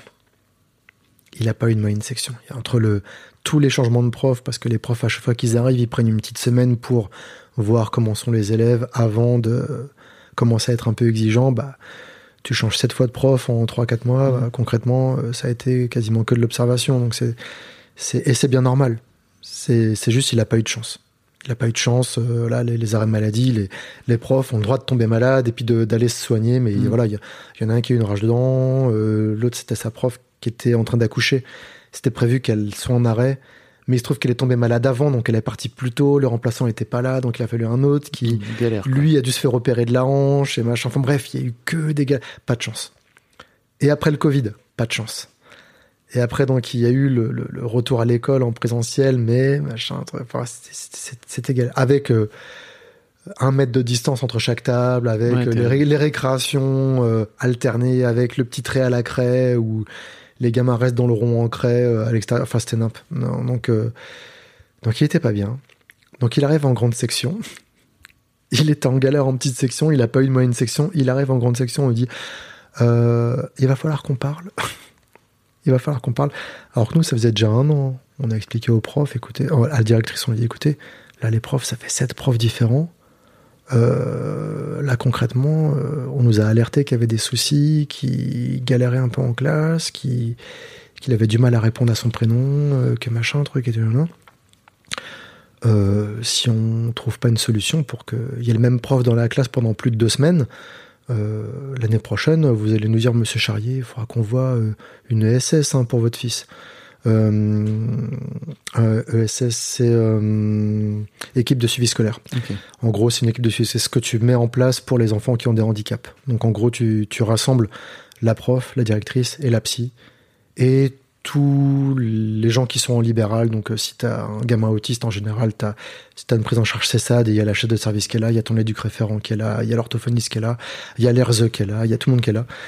Donc là, c'était en comité ré- réduit pour voir quelles sont les, les adaptations qu'on peut mettre en place en classe pour qu'ils puissent suivre le groupe. C'est juste ça. C'est pas ouf. Tu vois, c'est juste qu'est-ce qu'on met en place? Est-ce qu'on fait une demande d'AESH euh, à la MDPH Est-ce qu'on fait une demande euh, d'assistante euh, éducative et de. enfin, on va dire. AV- AV les gens connaissent AVS, assistante de vie scolaire. Maintenant, c'est AESH et en gros, c'est la même chose que le H, c'est pour handicap. Ok. La MDPH, c'est Maison départementale des personnes handicapées. Et, euh, et en gros, on voit qu'est-ce qu'on met en place pour adapter. Est-ce qu'on a des horaires adaptés? Est-ce qu'on va mettre en place euh, une ADSEM en classe pour que ça soit plus facile, machin, tout ça? Bref, une ESS, c'est pour adapter un petit peu la journée aux capacités et aux besoins de l'enfant. Donc c'est plutôt cool. Donc elle me dit, ha ha ha, monsieur Charrier, arrêtez, vous exagérez, vous exagérez. Et pas l'année d'après, en grande section, bah du coup, la prof, elle arrive, oui, alors, il faudrait que je vous parle. Je voudrais pas... euh, mais dites les choses, c'est pas grave, écoutez, dites les choses. Alors, est-ce que vous savez ce que c'est qu'une ESS Mm. Et là, je suis comme ça, putain. Et là, je me mords la joue parce que la pauvre, c'est pas sa faute. Ouais. Elle sait pas que ça fait deux ans qu'on en parle. On dit ouais, dites-moi. Euh, je lui explique. Et donc on fait une ESS et donc euh, on met en place les, adaptations en classe pour que ça se passe mieux. On met en place un échange de mails avec la prof pour pouvoir avoir du travail à la maison, pour qu'on puisse faire ce qu'il ne fait pas en classe. Parce que s'il n'a pas un adulte à côté de lui, euh, il a du mal à se concentrer. Et donc à la maison, on fait tout. Et puis, elle ne nous croit pas. Elle ne croit pas. Elle dit Mais vous êtes sûr que vous présentez correctement les choses parce que vous me dites qu'il fait tout? Bah oui. Mais c'est pas vous qui faites mal. Hein. C'est juste qu'à la maison, on est un, un pour un. Vous avez combien d'élèves? Elle me fait Bah 27. Je fais Vous avez une ADSEM Elle me fait Non. Bah voilà. Mm. Moi, je suis un pour un. Bah heureusement que j'arrive à lui faire faire un exercice où il faut qu'il écrive son prénom. Enfin, c'est. voilà, il n'y a, pas de souci. C'est normal que vous y arrivez pas. Si, si dès que vous vous tournez le dos, il s'amuse à à déchiqueter sa gomme plutôt que de faire un travail avec le stylo et les feutres. euh, voilà, c'est donc euh, donc euh, voilà. Et donc euh, on a mis en place ça. Donc il a rattrapé tout le retard en six mois. En six mois, on lui a fait rattraper tout le retard qu'il avait. Et donc là, il est passé en CP cette année. Donc euh, c'était son gros défi. Tous les matins, il était comme ça. Il fait ouais papa, euh, ce soir, j'aurai pas de mots dans le carnet. Je vais bien travailler. Comme ça, je pourrais passer en CP. Et pendant six mois, il m'a répété ça, mais tous les matins. C'était son défi de la journée. C'était pas avoir de mots dans le carnet et d'avoir fait son travail et d'avoir tout compris, d'avoir écouté. Alors il n'y arrivait pas toujours, évidemment. Euh, et là, cette année, quand il était passé en CP, il était tellement content, quoi. On a fait une photo devant l'école, il était tout content. Il s'était, mis du gel dans les cheveux pour faire la belle coupe de cheveux, tout ça et tout, je te jure. Et, euh, donc euh, là, ça se passe bien. On a encore fait une ESS là pour voir qu'est-ce qu'on mettait en place. Donc euh, pas pas d'AESH pour l'instant, il n'y a pas besoin. On prend le relais à la maison. Ils ont des petites classes, pas beaucoup d'élèves, donc ça aide. Il a une, il a une prof euh, en CP là qui est très investie, qui nous tient au courant de tout ce qui se passe. Donc ça lui prend un temps fou. Après, c'est concis hein, quand elle écrit les mails, mais bon, si elle fait ça avec tous les élèves, laisse tomber, ouais. quoi, tu vois. Et, euh, et donc, euh, voilà, il y a deux, trois difficultés, mais, mais, mais ça, ça s'améliore, quoi. Ça s'améliore, et puis surtout, il vit beaucoup mieux sa scolarité. Ah, c'est cool. Il vit beaucoup mieux sa scolarité parce que, ouais, il commençait à avoir des trucs pas cool à l'école avec des personnes qui jouaient un petit peu avec son handicap, et Ah. euh, il se faisait un peu bully par euh, les plus grands de CE1, CE2. Genre, il se fait pousser. Et du coup, il court pour aller en parler aux surveillants. Parce qu'on lui a dit, bah, va voir les adultes quand tu te fais embêter. Mm. Mais comme il a aussi des problèmes en psychomotricité, il a du mal à courir. Donc, les plus grands, ils couraient pour aller voir les adultes avant lui.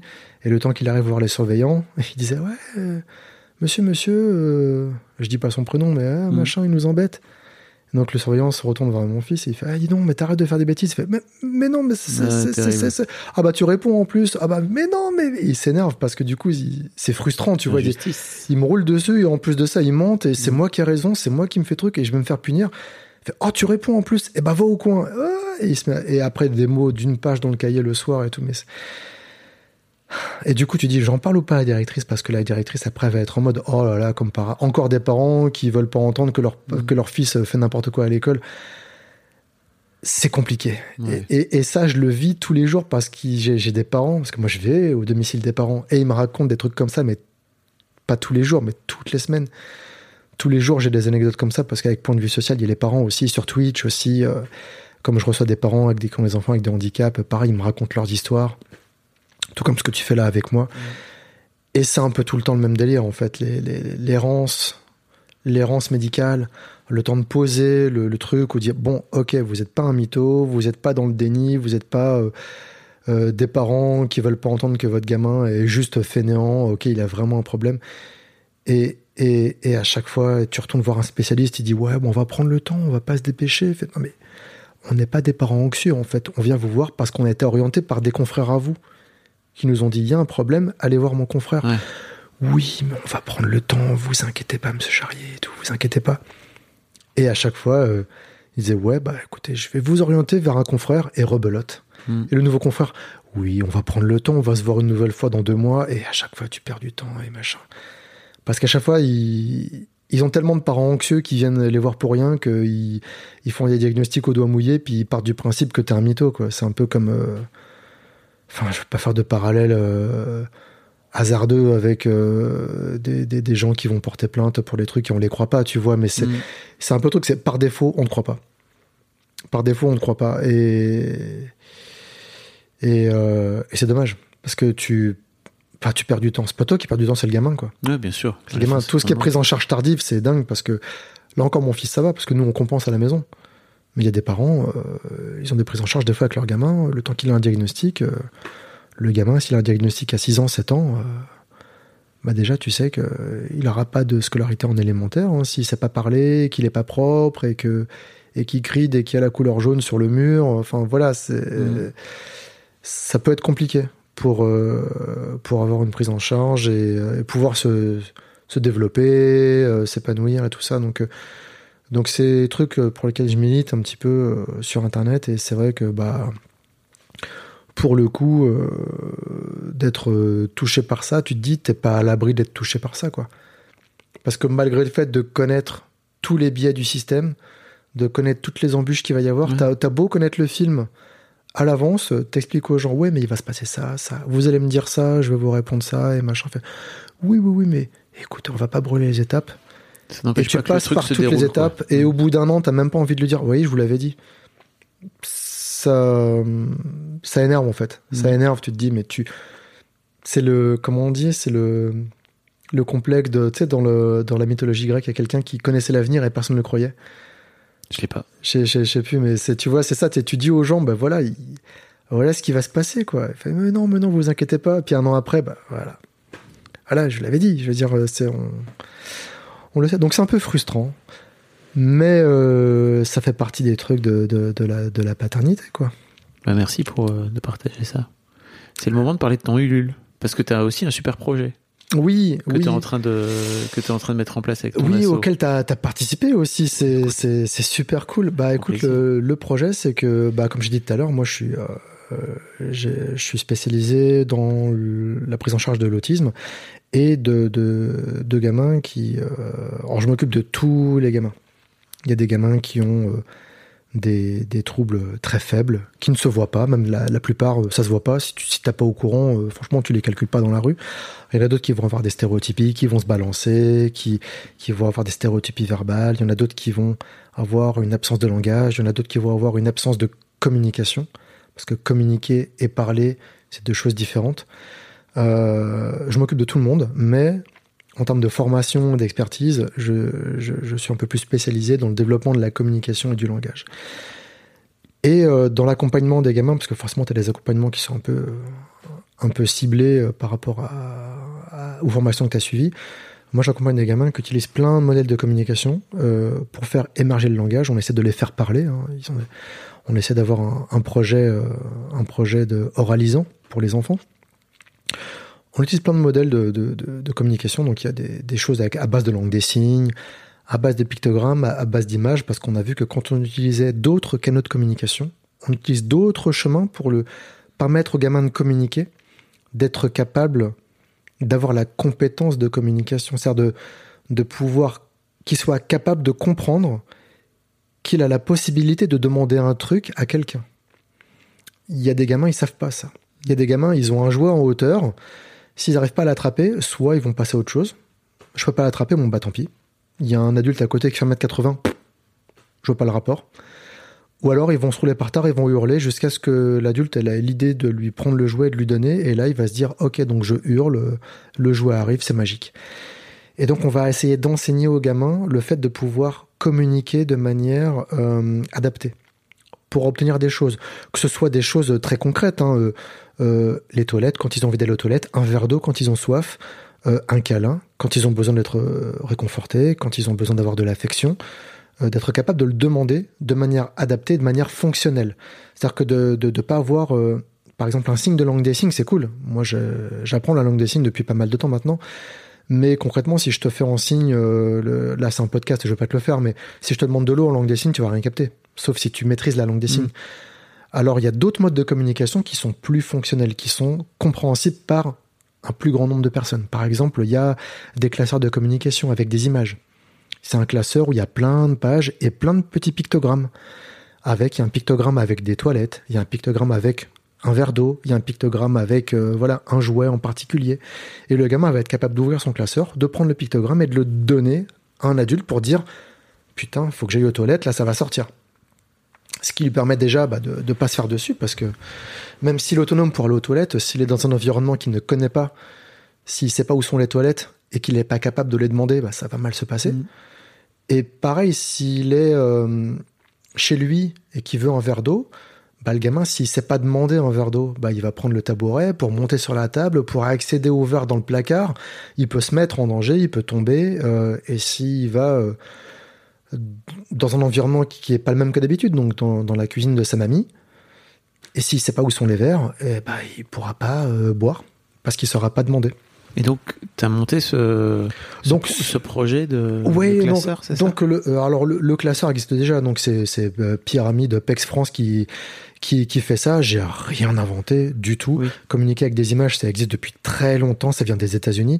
PEX, P-E-C-S, ça veut dire Picture Exchange Communication System. Donc littéralement, pour ceux qui parlent pas anglais, c'est euh, communication par échange d'images, système de communication par échange d'images. Donc euh, le souci qu'il y a avec ce système-là, c'est qu'il marche très bien, il n'y a pas de souci. Il y a quelques profils très spécifiques avec qui ça marche pas et on, on utilise d'autres modes de communication pour pouvoir faire émerger le langage. Parce qu'on a vu que quand on utilise ces modules de communication là, ils arrivent à développer une communication qui est fonctionnelle. Et en plus de ça, quand ils sortent le pictogramme, au bout d'un moment, à force de répéter le mot, bah tac, il y a le langage qui vient. Il y a le langage qui vient. Il y a un truc qui se débloque avec la langue des signes, avec les pictogrammes, avec les images, avec les photos. Il y a quelque chose qui se passe. Et le langage, ça facilite l'émergence du langage. Et quand bien même le langage, de toute façon, ne devait pas venir, il y a des gamins qui parleront jamais, c'est comme ça. Eh ben, il y a quand même des moyens de communiquer avec eux de manière efficace et, et, et qui puissent bah, vivre leur autonomie vraiment pleinement. Le souci, c'est que les outils coûtent très cher. Les, les outils coûtent très cher. Euh, Il y a un gros gros business autour du handicap, hein, que ce soit les fauteuils roulants, les béquilles, euh, les classeurs de communication et tout ça. Donc, euh, ça a un coût qui est très élevé et toutes les familles n'y ont pas accès. C'est compliqué d'avoir des aides de la MDPH. Euh, un classeur de communication, c'est 40 balles. C'est 40 euros. C'est un classeur en plastique avec deux feuillets, avec des velcro collés dessus, c'est- c'est 40 balles. Tu veux rajouter euh, un feuillet, 7 euros. Un intercalaire en plastique, hein, 7 euros. T'as une petite bande phrase qui fait euh, 20 cm par 3 cm. C'est un rectangle en plastique. 7 euros. Voilà. Et tu te dis, mais moi j'ai des parents, euh, ils ont des gamins qui sont tellement euh, agités qu'ils peuvent pas travailler. Ils ont euh, 10 heures de prise en charge par semaine en CESAT, et puis après, le reste du temps, le gamin il est à la maison, il a pas de prise en charge à l'école. Ils peuvent pas avoir de boulot. Donc c'est compliqué. Ils n'ont pas forcément accès à ces outils-là qui fonctionnent. Donc euh, l'idée, c'est que euh, on a développé euh, un projet qui s'appelle Des images pour parler, où en fait, comme les banques d'images, elles sont copyrightées hein, concrètement. Si je mets euh, le CD d'images PEX, euh, je l'ai. hein. il coûte 72 balles. T'as toutes les images PEX dessus. Euh, mais tout le monde peut pas mettre 72 euros dessus. Et concrètement, si je mets toutes les images sur Pinterest, il y a plein de comptes qui le font. Très souvent, il y en a qui ferment. Ils ont des mises en demeure. voilà, c'est copyrighté, c'est normal. Les gens se font chier à payer des copyrights. Mm. On, on- peu importe ce qu'on en pense, euh, d'un point de vue légal, ça leur appartient. Ils ont conçu les images, ils en font ce qu'ils veulent. Ils en font cadeau ou ils les vendent. Ils ont décidé de les vendre. On n'a pas le droit de les partager. Donc, ce qu'on a décidé de faire, c'est de développer une banque d'images gratuite. Donc, de développer une banque d'images, que ce soit pour le classeur de communication ou aussi d'autres types d'images pour travailler d'autres choses que la communication. J'en parlerai après si tu veux, mais, mais de développer plein, plein, plein d'images pour faciliter la communication avec l'enfant. Que ce soit pour s'exprimer, mais aussi pour recevoir une information et la comprendre. Par exemple, pour expliquer à l'enfant qu'aujourd'hui, on va aller dehors, mais quand on sort de la maison, tu tournes pas à droite pour aller vers la voiture, parce qu'aujourd'hui, on va à gauche, on va aller voir l'orthophoniste. Donc, tu me fais pas une crise quand on tourne à gauche, mais quand tu lui expliques ça, le gamin, s'il comprend pas le langage, Bien sûr. ce sera cryptique pour lui. Alors que si tu as une image où il a le déroulé de sa journée, où le matin c'est petit-déj, brosser les dents, s'habiller, sortir, orthophoniste, maison, jouer, et tac, et tac, et il a le déroulé de sa journée, c'est plus facile pour lui de d'anticiper ce qu'il va faire. C'est plus facile pour lui de comprendre où il va. Parce qu'ils sont comme tout le monde, hein, ils, ils aiment bien comprendre ce qu'on. Voilà, tu me prends par la main, tu m'emmènes, je veux savoir où je vais, qu'est-ce qui Mm. t'arrive, quoi et de gérer aussi le temps parce que les, la, la charge mentale elle est quand même assez élevée donc euh, il y a des gamins ils ont du mal à se rendre compte de s'il est 9h du matin ou 11h30 donc le fait de voir les pictogrammes qui s'enlèvent progressivement de leur bande séquence Ok, bah bientôt j'ai le pictogramme joué, ou j'ai mon bain qui arrive bientôt, ou j'ai euh, j'ai le retour à la maison, etc. Donc euh, communiquer avec des images, c'est cool. C'est cool et ça facilite l'émergence du langage.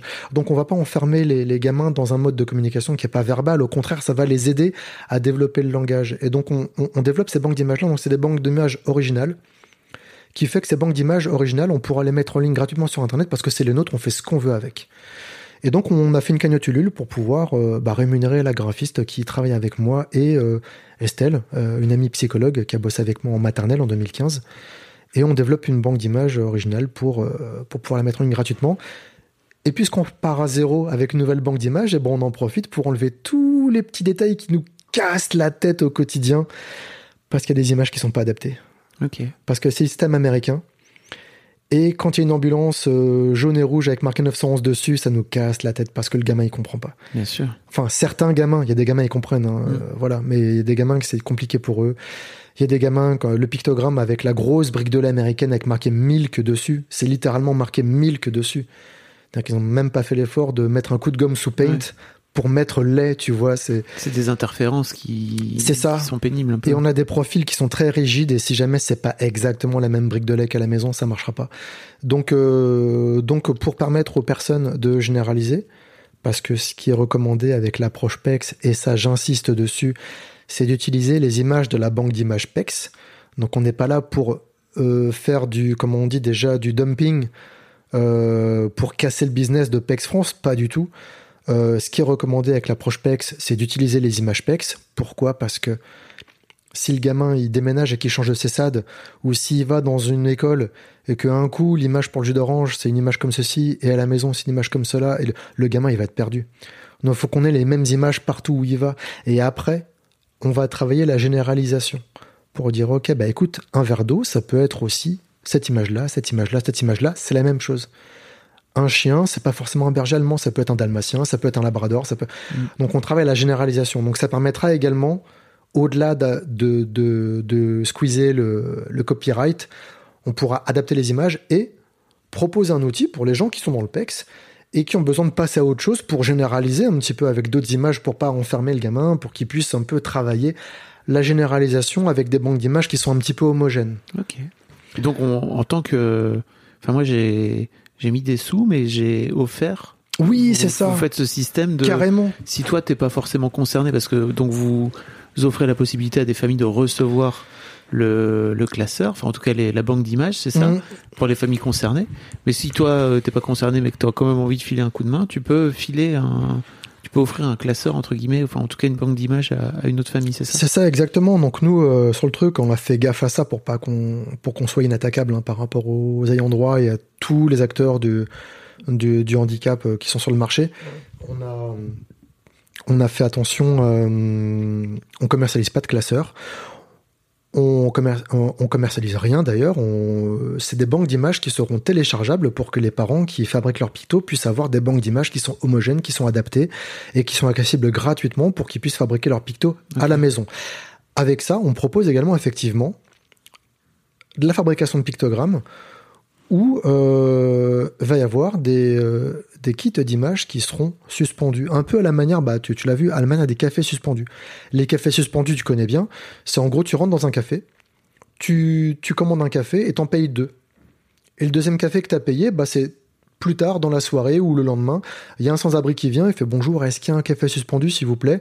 Et le barman il lui fait bah ouais, et lui sert un café gratos parce que le café tu l'as payé avant. Et donc là ce qu'on fait c'est qu'avec le crowdfunding, euh, ce qu'on a pu financer, enfin ce qu'on essaie de financer en tout cas, c'est déjà de rémunérer un petit peu la graphiste.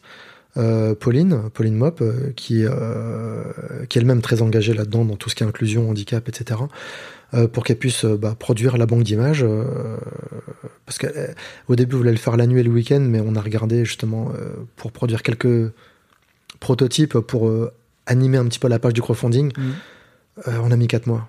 On a mis quatre mois parce que c'est le soir, c'est le week-end, on finit à 1h du matin, c'est pas possible. Ouais. Donc il faut vraiment qu'elle soit embauchée pour qu'elle puisse travailler là-dessus en journée sur 16 heures de travail pour qu'on puisse sortir le projet avant 2024 quoi, parce que sinon c'est c'est c'est ça et puis on va craquer avant quoi, c'est c'est c'est trop Ouais, boulot. Donc euh, donc l'idée c'est de, de de financer aussi des kits d'images qui vont être fabriqués, stockés et envoyer euh, de la part des contributeurs aux familles qui en font la demande sur le site.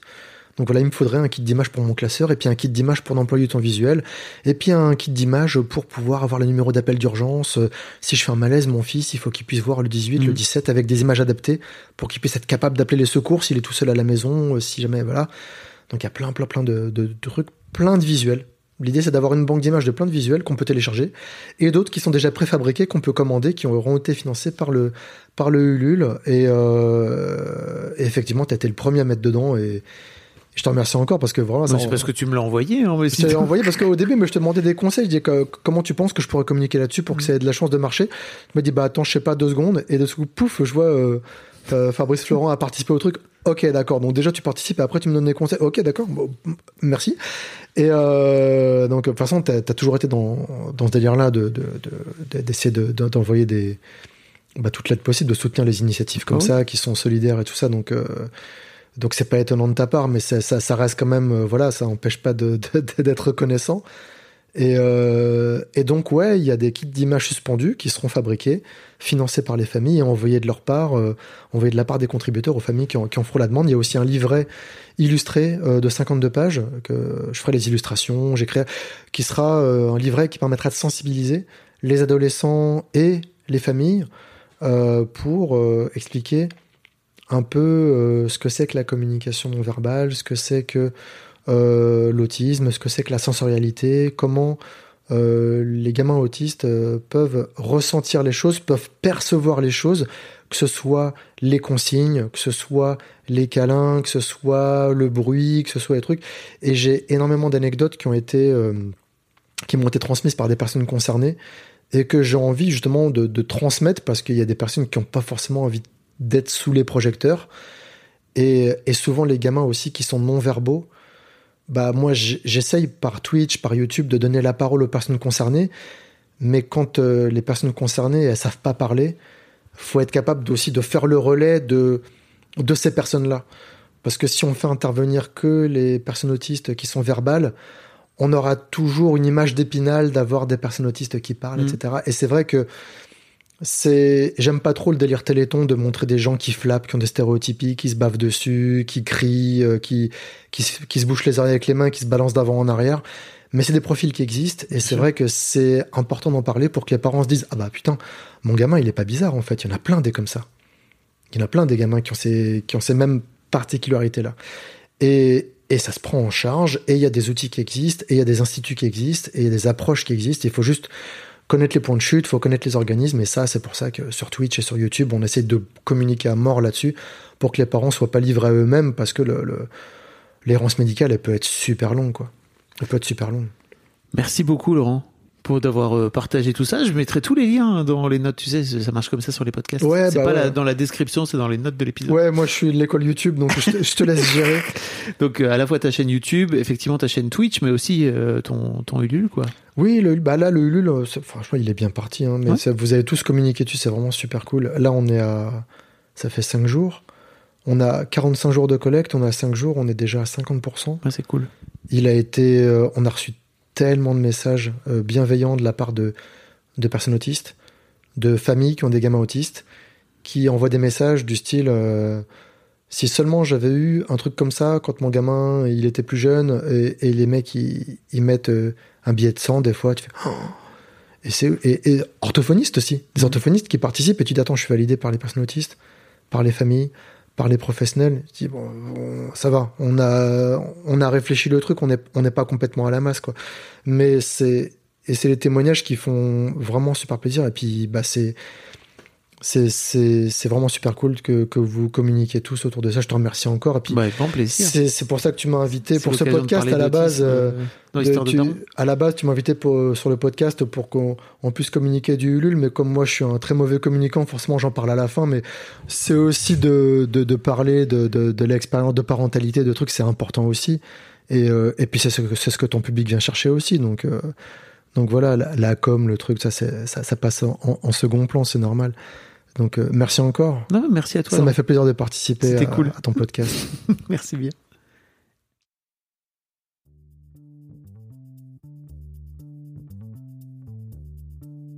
Merci beaucoup pour votre écoute. Avant de nous quitter, si vous avez aimé ce podcast et cet épisode, merci de lui mettre un commentaire sur Apple Podcast et 5 étoiles de préférence. C'est le meilleur moyen de le faire connaître. Vous pouvez faire comme Joe Lesquimo qui le 11 août 2020 a mis 5 étoiles en disant Arrivé ici en cherchant des informations pour la naissance prochaine de ma fille, je suis tombé sur un podcast qui change la vie. Je le conseille aux futurs papas, mais aussi aux autres. Les histoires sont intéressantes pour la vie.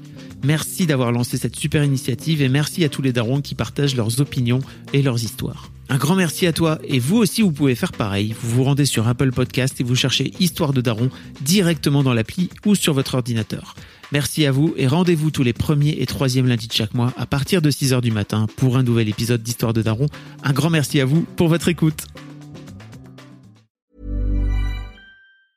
Hey, it's Paige DeSorbo from Giggly Squad. High quality fashion without the price tag. Say hello to Quince. I'm snagging high-end essentials like cozy cashmere sweaters, sleek leather jackets, fine jewelry, and so much more. With Quince being 50 to 80% less than similar brands. And they partner with factories that prioritize safe, ethical, and responsible manufacturing. I love that. Luxury quality within reach. Go to quince.com slash style to get free shipping and 365 day returns on your next order. Quince.com slash style.